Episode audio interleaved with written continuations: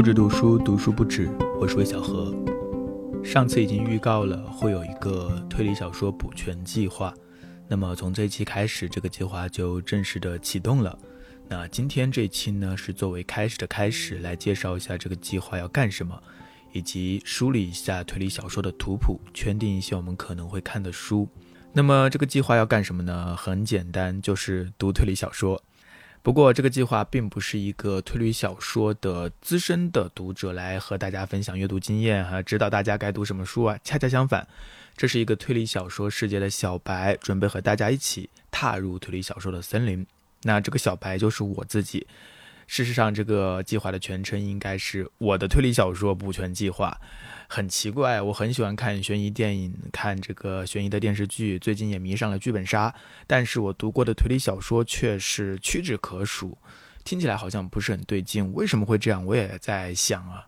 大概可能有两个原因吧。第一个是我总感觉推理小说的这个世界等级非常森严，使我这个青春期遗留的逆反心理发作了。不知道是不是我的错觉，大家可以说一下你的看法。就是在推理小说的这个世界里，推理小说的读者中的傲慢者的比例可能要比其他领域要多一些。也许是我的错觉，也许是我的偏见，就是你总是会发现，有些人他会啊捧着一个只有他认为的什么才是推理小说的标准来质疑你或指导你。就我很讨厌各种颐指气使，我也讨厌各种好为人师，所以呢，看到这样的一种声音还挺多的，所以我就有一种反感的心理。呃，这可能是我自己太脆弱了，强悍一点的话，我就应该自己也读进去，然后和他们硬刚。嗯，不过这不太可能，因为我不太喜欢和别人起冲突，所以往往还是自己撤退。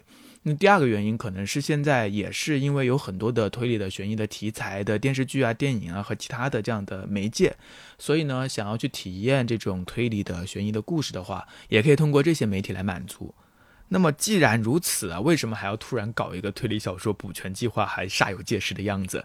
呃，其实不是突然的，其实我一直都挺想读的，只不过是由于上面说的这些原因，所以就刻意的忽略了这一部分。呃，另外我最近也在沉迷于剧本杀啊，有机会和大家 聊聊剧本杀。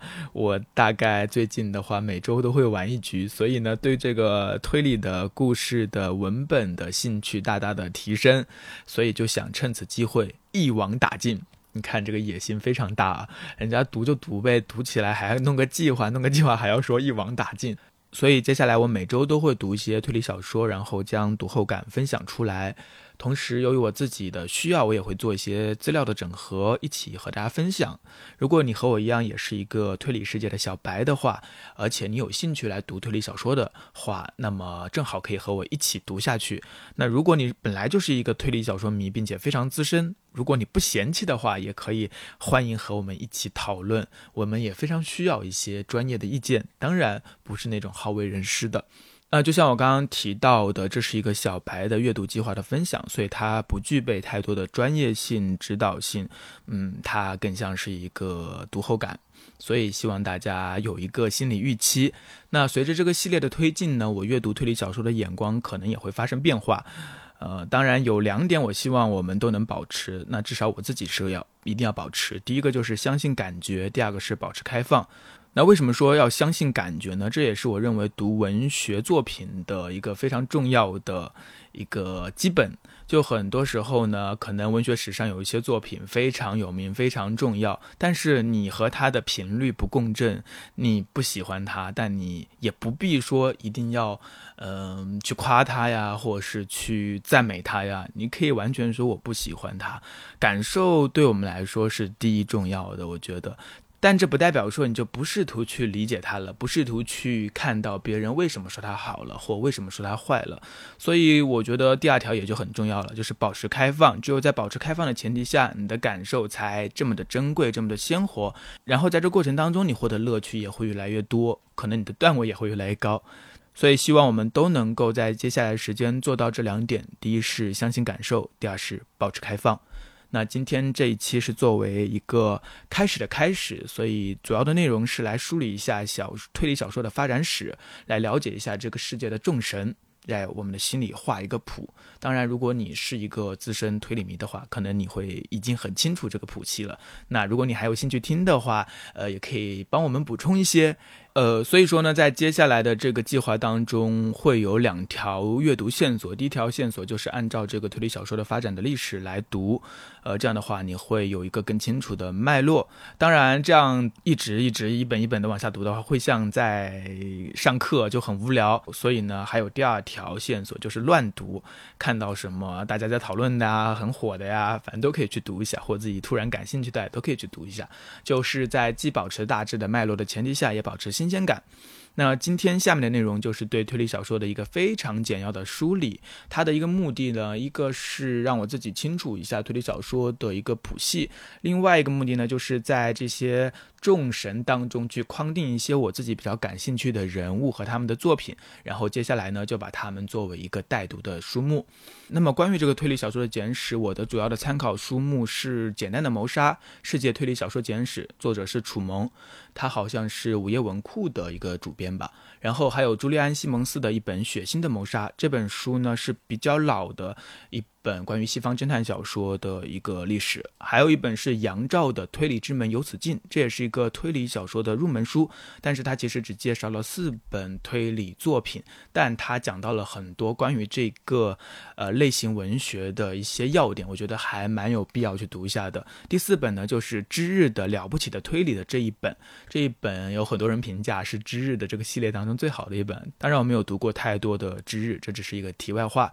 那除了这些书，书呢，我其实还找了一些其他的书单，包括《谜语恐怖的乐园》，作者是全田万志，另外还有唐诺的关于推理小说的导读，詹宏志的关于推理小说的导读，大家感兴趣也可以去找来看。那这一次呢，我还没有看到，因为我在多抓鱼上蹲了一蹲，但是没有找到货。呃，也不着急，我们现在能够通过这几本书，就大致能够框定一个比较清晰的一个脉络了。不过呢，这里有个缺憾啊，就是整个我所了解到的目前的这个图谱呢，比较缺少，就是六十年代之后的一些西方推理小说，呃，不知道是他们之后的。发展比较少呢，还是代表作家比较少，还是我们关注比较少？总之这方面的资料比较少。那如果你有这方面的一个了解的话，也欢迎大家帮忙解答、帮忙补充。那如果以后我发现了一些新的东西的话，也会在之后的节目当中和大家继续的补充。好了，那么接下来呢，就进入我们的一个拜访时刻。大家可以把我们想象成是一个旅行团，然后现在呢，我们要去拜访一下世界著名的一些推理小说家，然后看看他们都写过什么东西。然后我们也会做下记号，之后我们会重新的再次好好的和他们深入的会谈。那这里分为两条线索，一条是西方，一条是日本。为什么单独有日本？第一个是因为日本它这个推理小说确实成了它的一个非常重要的文类，然后也出现了很多重要的作者。另外呢，我们中文世界的读者对于日本推理也非常的着迷，也出版了很多他的作品。那这西方和日本呢，就看作是两个园区。如果你玩过西部世界的话，我们现在先要进入西方园区。我们首先来到的第一站呢，就是推理小说或者说侦探小说的一个创始者的门口。等等等等，这个创始者他是谁呢？相信很多人都知道，他就是大名鼎鼎的爱伦坡。他的代表作是《莫格街凶杀案》。那关于这个侦探小说的发生啊，它为什么会产生呢？其实和这个十九世纪的社会经济啊，包括城市的发展啊，中产阶级的形成啊，还有这个呃这个城市生活的秩序啊等等都相关。我们这里并不是一个严肃的文学理论的这个探讨啊，所以这方面呢，我们就暂且放下。我们只要知道说。这个第一个创始者他叫爱伦坡就行了。爱伦坡在英语世界是非常重要的一个作者，他并不仅仅只写了侦探小说，他还有很多非常哥特的一些小说，并且他也是一个大诗人。关于这些，在这里我们也不需要了解太多，我们只要知道爱伦坡他是出生于一八零九年的，然后他在一八四一年的时候首次发表了《莫格街凶杀案》，然后大家都基本认可这篇小说就是现代推理小说的开山之作。然后呢，他就是大概每一年发表一篇，这样写了五年，就出了五篇小说。像密室啊，然后侦探啊，很多这样推理小说百年不衰的元素和形式都在他这里确立了，所以他是当之无愧的这个开山立派的人。所以爱伦坡这一个大门，我们以后肯定会再来的。现在我们先放下，我们往下走。下面我们就来到了西方侦探小说的第一个大宗师的家门口，他就是柯南道尔。他的代表作，相信大家都很熟悉，就是《福尔摩斯探案全集》啊，非常的惭愧，做一个推理小说的系列节目，但是我却没有读过福尔摩斯。呃，大家应该知道我的小白的程度是有多小白了。那么没有关系啊，我们以后肯定会读的。那柯南道尔呢？他其实比这个爱伦坡大概要晚了有半个世纪，他正好比爱伦坡小五十岁啊。他是出生于一八五九年的，他在一八八七年首次发表了血字的研究，那从此就侦探小说真正开始发挥了它的影响力，并且不断的壮大了起来。那么据说福尔摩斯走红之后呢，就出现了很多的模仿者。毕竟这个报纸都需要这些呃侦探小说来吸引读者，就进入了一个短篇的黄金时代，短篇的推理小说或短篇的侦探小说的黄金时代。但是由于这个部分呢过于久远，我们就不过多关注了。毕竟我们也不是学术研究嘛，我们只是去找一些我们想看的书。所以呢，这一站我们就暂且别过。当然，福尔摩斯肯定是要读一下的。当然，福尔摩斯也非常的复杂，几乎就有了一个福学，就是专门研究福尔摩斯的。呃，听起来就很奇怪，就和红学一样，为什么红学家会出现？好像专门有一些人就靠着《红楼梦》吃饭，那也有一些人就靠着福尔摩斯吃饭。我对这些呢，其实本来是没有意见，但是我比较反感的是，如果有一些人会觉得只有我认为的某某某才是正宗的某某某的话。这个就挺讨人嫌了，是不是？好，那我们离开柯南道尔，即将来到的是侦探小说的黄金时代。大家可能都听说过黄金时代三巨头啊。那这里的黄金时代指的是侦探小说的长篇的黄金时代。在一九二零年之前，侦探小说呢也有很多，但大部分都是短篇小说。呃，但之后呢，就出现了很多长篇小说的创作者，也就迎来了一个新的黄金时代。首先开启了这个黄金时代的作家，就是大名鼎鼎的、非常重要的阿加莎·克里斯蒂。他在一九二零年的时候出版了处女作《斯泰尔斯庄园奇案》。其实我这次去梳理这个推理小说的简史，才恍然发现，原来这都是几乎一百年前的一些作品了，就是，呃，是从一九二零年开始的。但我总感觉好像它只不过是半个世纪以前，可想而知，人的印象其实有的时候是非常不准确的。那这个时期的一些侦探小说呢，是比较讲究作者和读者之间的绝对公平的。啊，侦探小说的游戏性是要大于文学性的。所谓的本格本的，也就是这个格，就是一定要讲究逻辑推理，讲究这个谜题，然后讲究这个推理的快感。这是侦探小说的非常兴盛的时候，也是大家开山立派的时候，迎来了黄金时代的三巨头。我们一一拜访一下，他们分别是阿加莎·克里斯蒂、以及埃勒里·奎因和约翰·迪克森·卡尔。阿加莎·克里斯蒂在国内有非常多的读者，也在全球影响力非常大。好像是这三巨头当中，我觉得应该是影响力最大的吧。他的书好像据说是，呃，除了圣经是卖的最多的，然后他也开创了许多的推理小说当中的模式。同时，他也增加了侦探小说的文学性，或者说他平衡的比较好。我自己看过的侦探小说非常少，有好几本就是他的。那阿婆一生创作了八十部推理小说，十九部剧本，一部自传，以及六部以其他的笔名的小说，就非常非常的高产了，并且他的高质量的书也有很多。呃，像《东方快车谋杀案》啊，《A B C 谋杀案》、《无人生还》啊，都是大家耳熟能详的一些作品，还有《罗杰疑案》等等。那我们肯定都会找一些高分的代表作来读一下，感兴趣的话也会读更多其他的他的冷门作品。那下面一位呢，就是艾勒里·奎因。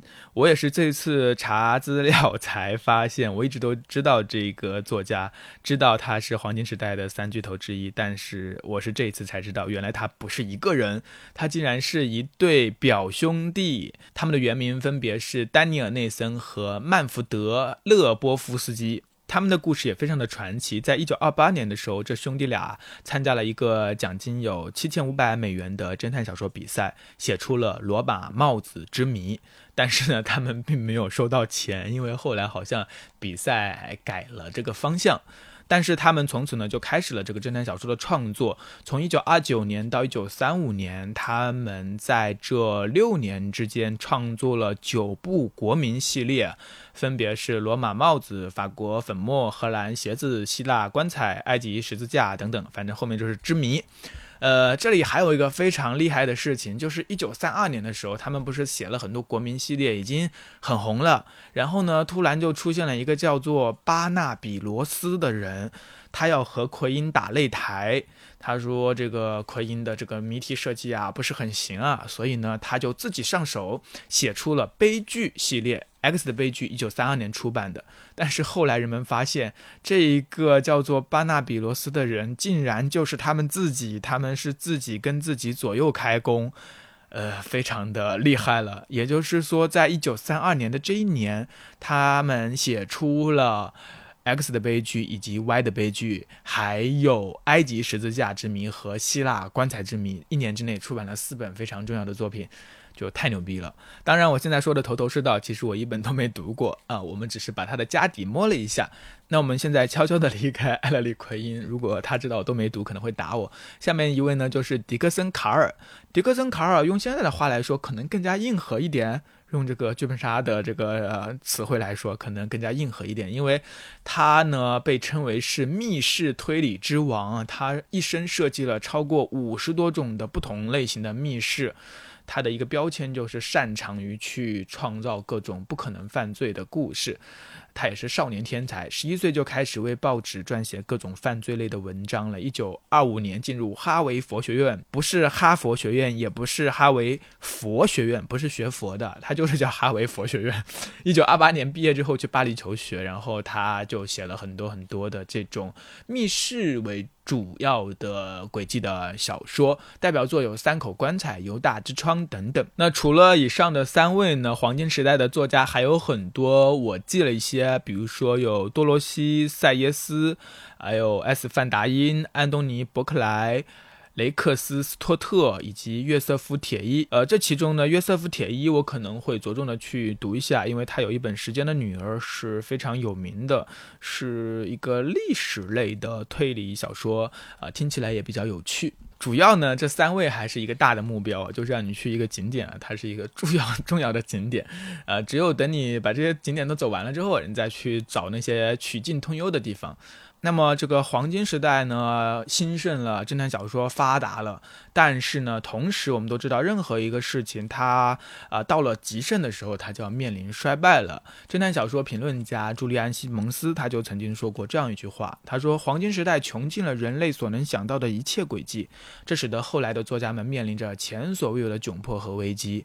古典主义的侦探小说因此也就走向了穷途末路。”为什么会走向穷途末路呢？这可能是一个类型文学的一个宿命，不知道能不能这么说。就是在早期的古典的侦探小说当中，比较多的强调犯罪解谜，然后依赖于情节设计，呃，这样的故事或这样的小说太多太多了。然后呢，大家看了很多，也就看腻了，各种的谜题都被设计完了。那这些小说呢，可能人物塑造也不太行，这个文笔也很糟，所以呢，这个读者就慢慢的不感兴趣了。那这个时期的侦探小说还有一个特点就是，呃，虽然是发生了谋杀，但是发生的也是非常的没有血腥和恐怖气息的。呃，特别是阿加莎·克里斯蒂，她的小说被称为是舒适推理啊，就是不会有太多血腥的、狂暴的、让我们感到不安的这些设置。呃，我们就完全是以解谜的乐趣为主的。但是我们都知道，历史上随后发生了经济危机啊，发生了这个二次世界大战等等，就再也回不去了嘛。所以呢，在美国就发生了一场黑色革命。那黑色革命呢，主要就是在小说当中加入了更多的黑色元素，呃，更加的注重人物塑造，然后提升文学性和社会价值等等，呃，让它的游戏性就是降低。首先的一个代表作家就是达希尔·哈米特，他的代表作是《马耳他之音》。这本书我没有读过，但是我一直都听过它的名字，并且我以前都不知道它是被放在侦探小说的类别当中的，我只以为它是一本名著而已啊。这个哈米特他在一九二九年的时候出版了第一本长篇小说《血腥的收获》，这个时候他的小说当中就已经没有那种啊黄金时代的侦探小说当中的那种绅士气息啊。那在他的小说当中，类型化的特征被削弱了，文学性也得到了一些提升。那还有一位作家，我们一定会去拜访的，就是雷蒙德·钱德勒。他的代表作有《漫长的告别》。他之前很长一段时间是在一家石油公司做这个美国方面的主管。四十四岁的时候失去了工作，就开始写小说养家糊口。他在一九三九年的时候出版了第一部他的长篇小说《长眠不醒》，大名鼎鼎的私人侦探马洛正式登场了。呃，我们都知道这个雷蒙德·钱德勒其实有很多的铁杆粉丝，村上春树就是其中的非常著名的一位，为他摇旗呐喊，还把他的小说翻译成了日语。另外还包括詹姆斯·凯恩，他的代表作有《邮差总爱两遍零》《双重赔偿》。当然还包括这个硬汉第一人劳伦斯·布洛克，他的这个酒鬼侦探马修系列，还包括雅贼系列都非常的出名。以上这几位，我们可能都会一一的认真的去拜访一下。这个时期的一些侦探小说呢，它就和黄金时代的侦探小说发生了蛮大变化的。呃，这个智力游戏呢变成了人性思考，它的整个叙述的气氛呢也更加有这种黑色元素，或者是有这种呃黑色小说呀、黑色电影的这种黑色的感觉。呃，另外呢，它的这很多侦探是第一人称叙述的，就是人物属性大大增强了。那再之后我就没有太多的线索了，呃，只知道后面就进入了一个多。元发展的时代，有很多的悬念小说、间谍小说、恐怖小说，像这《零零七》系列呀，或约翰·勒卡雷的间谍小说呀，都抢占了这些市场吧。就它的这个类型不是特别的清晰了。那在黑色革命之后，也有坚持本格的小说家，比如说爱达华·霍克、保罗·霍尔特。他们的书呢也会找来读一下。那上面了解到的基本上都是英美的作家，其他的一些国家的侦探小说，呃，有没有特别好的作家？也希望大家能够补充一下。好的，那么我们现在正式游览完了西方这个园区，下面我们要进入下个园区，就是日本推理。那日本推理小说真的非常的发达。这个推理小说的概念呢，我们现在用的也是这个日本的一个翻译过来的词汇，是二十世纪二十年代日本的评论家水谷准提出了推理小说的概念。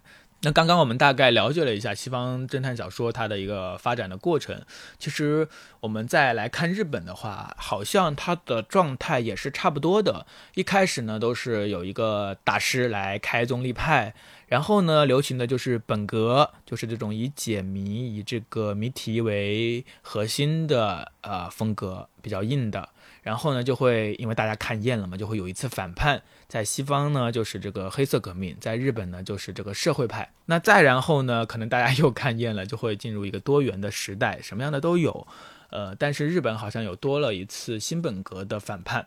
那我们下面正式进入这个园区。首先，我们要拜访的就是一个日本推理小说的创立者，他就是江户川乱步。江户川乱步出生于一八九四年，从年龄上来说，他比阿加莎·克里斯蒂小四岁。那阿加莎·克里斯蒂是一九二零年的时候发表了他的长篇处女作，那江户川乱步是在一九二二年的时候发表了《两分铜币和一张车票》，正式拉开了日本推理小说的大幕。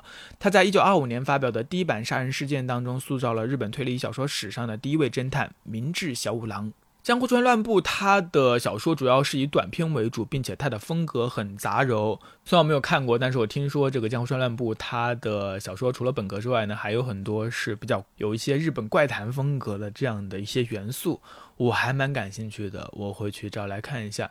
在一九二三年到一九四五年呢，江户川乱步呢就是日本推理小说的一个主要的领袖。那一九四六年，有一个人出版了两。本长篇小说，他就是横沟正史。这两本书是《本镇杀人事件》和《蝴蝶杀人事件》。那横沟正史就是从这个时候开始正式的呃接替了江户川乱步，成为了这个推理小说的一个领袖。他所领袖的这个时间是一九四六年到一九五六年。他和江户川乱步不一样的是，他的小说以长篇为主，并且风格也是比较一致的，是本格为主的。在本镇杀人事件当中，他也有一个非常重要的侦探，就是金田一根柱。呃，这一时期当然还有很多其他的作家，下面我就来报菜名了，比如甲贺三郎、小九井不木、兵尾四郎、木木高太郎、大阪归吉。梦野久作、小笠重太郎、高木冰光、土屋龙夫、詹川哲也、日影丈吉等等等等。由于名字太多，而我了解的也不是很多，所以呢，可能会去选择一些来看。呃，其中大阪归吉、梦野久作、小笠重太郎被称为是战前三大家。高木冰光、土屋龙夫、詹川哲也被称为是战后三大本格大师啊。那在这个时候呢，还有一个日本推理四大奇书。为什么叫做奇书呢？据说是这四本书都不太好读，然后也比较特别。他们分别是小栗重太郎的《黑死馆杀人事件》，梦野久作的《脑髓地狱》，中井英夫的《献给虚无的供物》和竹本健治的《匣中失乐》。那这四本呢，也许我们可以去看一下。那我们都知道，在本格统治了一段时间之后呢，西方已经发生了黑色革命，那日本呢就发生了清章革命，就是松本清张发生的革命啊。他在一九五六年的时候创作了《点与线》，开始了推理小说的创作。并且从此开始了这个社会派统治日本推理小说的时代。松本清张比较特别，他在四十岁之前都没有发表过小说。他是在一九五零年的时候参加了一个征文比赛，然后就获得了三等奖。那个时候写的还不是推理小说，他本来是想要进入纯文学世界的，但是呢，后来发现推理小说是条路啊，然后就写了。那他也开创了这个社会派吧。那他的这个社会派的推理小说的写作也影响巨大，并且成为了之后的一个主流。除了他之外呢，社会派另外一个代表人物就是孙村成一。他在一九六九年写出了《高层的死角》，正式出道。这一时期的其他的社会派小说家还有人木月子、佐野洋、西村金太郎、赤川次郎等等。呃，这些我们就选择看一看。那社会派基本上从一九五七年统治到了一九八六年，他们成为这个推理小说的主流。那很多一些年轻的推理小说家就会觉得，他们写的根本就不是推理小说。我要匡正推理小说真正的精华啊！我要本格溯源。那这个岛田庄司就出来了。他在一九八零年以占星术杀人魔法参加了这个江户川乱步大奖的角逐，就开创了这个新本格派推理。呃，社会派通行太久，大家也疲乏了。这种解谜至上的谜团华丽的风格重新受到欢迎。那除了岛田庄司呢，他还发掘了一个新人，就是临时行人。他在一九八七年发表的石角馆事件正式步入了日本推理文坛。然后他的这个馆系列也是非常的出名。那本格和新本格之间到底有什么区别呢？呃，其实我并不是很清楚，我大概讲一下我的理解啊，不知道对不对，大家欢迎批评指正。就其实新本格和本格没有什么区别，那新本格呢，只不过是针对社会派的一个反叛，所以他要重申本格，就等于是一个文艺复兴的这种感觉，把这个本格重新拿起来，举起他的旗帜。呃，一个小小的变化就是他们可能会更加的去设置这个谜团，让它更加的华丽，然后还包括出现了一些建筑推理呀，更加。严格他的这个本格设置，就反叛到了另外一个极端上去了。那这个时期的作家还有法月伦太郎、我孙子武丸、麻耶雄松、二阶堂离人、山口雅也、有七川有七等等。那这些作家我们也会去找他们的一些作品来读一下。那接下来在八十年代之后进入九十年代，就进入了一个所谓的大无限时代，也就是一个多元时代，什么样的风格可能都有。然后呢，发展也非常好。首先就是一个非常重要的小说家，也是在中国卖的最好的日本作家吧。他就是东野圭吾，东野圭吾可能就不需要再介绍了，他真的是非常畅销，而且我看过的仅有的几部推理小说，其中有几本就是他的。那关于东野圭吾，肯定我们日后也会读的。那除了东野圭吾，还需要去拜访的一个非常重要的小说家，就是宫部美雪。她是非常崇拜松本清张，以清张之女自称，也被称为平成天后。嗯，她的小说很厚有一些，然后呢，也是比较倾向于社会派的。除了他们呢，还有一些比较奇怪的，比如说一本信太郎。一本信太郎的小说，很多人都说不像推理小说了，但是架不住人家就是写的畅销，就是写的好。那除了他们之外呢，还有一个金吉夏彦。金吉夏彦，我大概读过他的《孤鹤鸟之下》，也是他一九九四年首次出版的一个作品，创立了一种独属于他自己的风格，就是很多的妖怪文化，然后嗯，看起来有些。啰嗦，但是爱的人爱的不行，所以呢，以后我们也会去看一下。除了他们，还有道尾秀介。他的小说可能融合了悬疑、恐怖和推理的元素，等等等等。就这个时期出现了很多新人作家，呃，像森博寺、西泽保彦、苏能江之乙一、凑佳苗、米泽惠信等等等等等等等等。这个名单可能还有很长。作为一个小白，我没有办法把他们全部念出来，在这里先挂一漏万，之后我们再补上。呃，也许呢，我们之后也会先找一些热门的来读读看。好了，那么这就是日本园区的一个大致的游览线路的介绍。之后呢，我们可能会在这两个园区当中反复横跳，然后来读一些书。呃，我可能会介绍一些我正在读的书，大家可以和我一起读。然后之后呢，我们就可以一起来聊一聊它。当然，就像我前面一再说的，我是一个小白，所以聊的呢就非常非常的粗浅，非常的这个读后感。同时呢，由于是推理小说，好像最大的一个。贞操 最大的一个守则就是不能剧透，所以这也很大的挑战。到底要怎么聊？之后我们再去面对这个问题吧。那以上就是一个大致的图谱，有了这样的一个粗略的框架的话，可能不会那么容易迷路。下面我们要做的就是读起来，读起来，读起来。那最后呢，会在简介里附上一个知日了不起推理的五十本书单，当然是日本推理。呃，大家也可以去发现一些自己想看的书。那这个计划并没有一个固定的更新频率，但是在这里可以预告一下我最近读的几本书，几本推理小说。一个是阿加莎·克里斯蒂的《五只小猪》，呃，是我在云南的时候在一家书店买的，然后就看了。另外还包括《死亡护理师》和《消失的十三级台阶》，都是比较红的一些书啊。呃，那这个图谱上的一些知名的作品呢，我们日后再聊。那下一期呢，可能就会从我刚刚提到的几本书当中来聊一聊。那如果你感兴趣的话，也可以和我一起来读一下。我们下次一起正式的进入这个推理小说的森林了。下次再见，拜拜。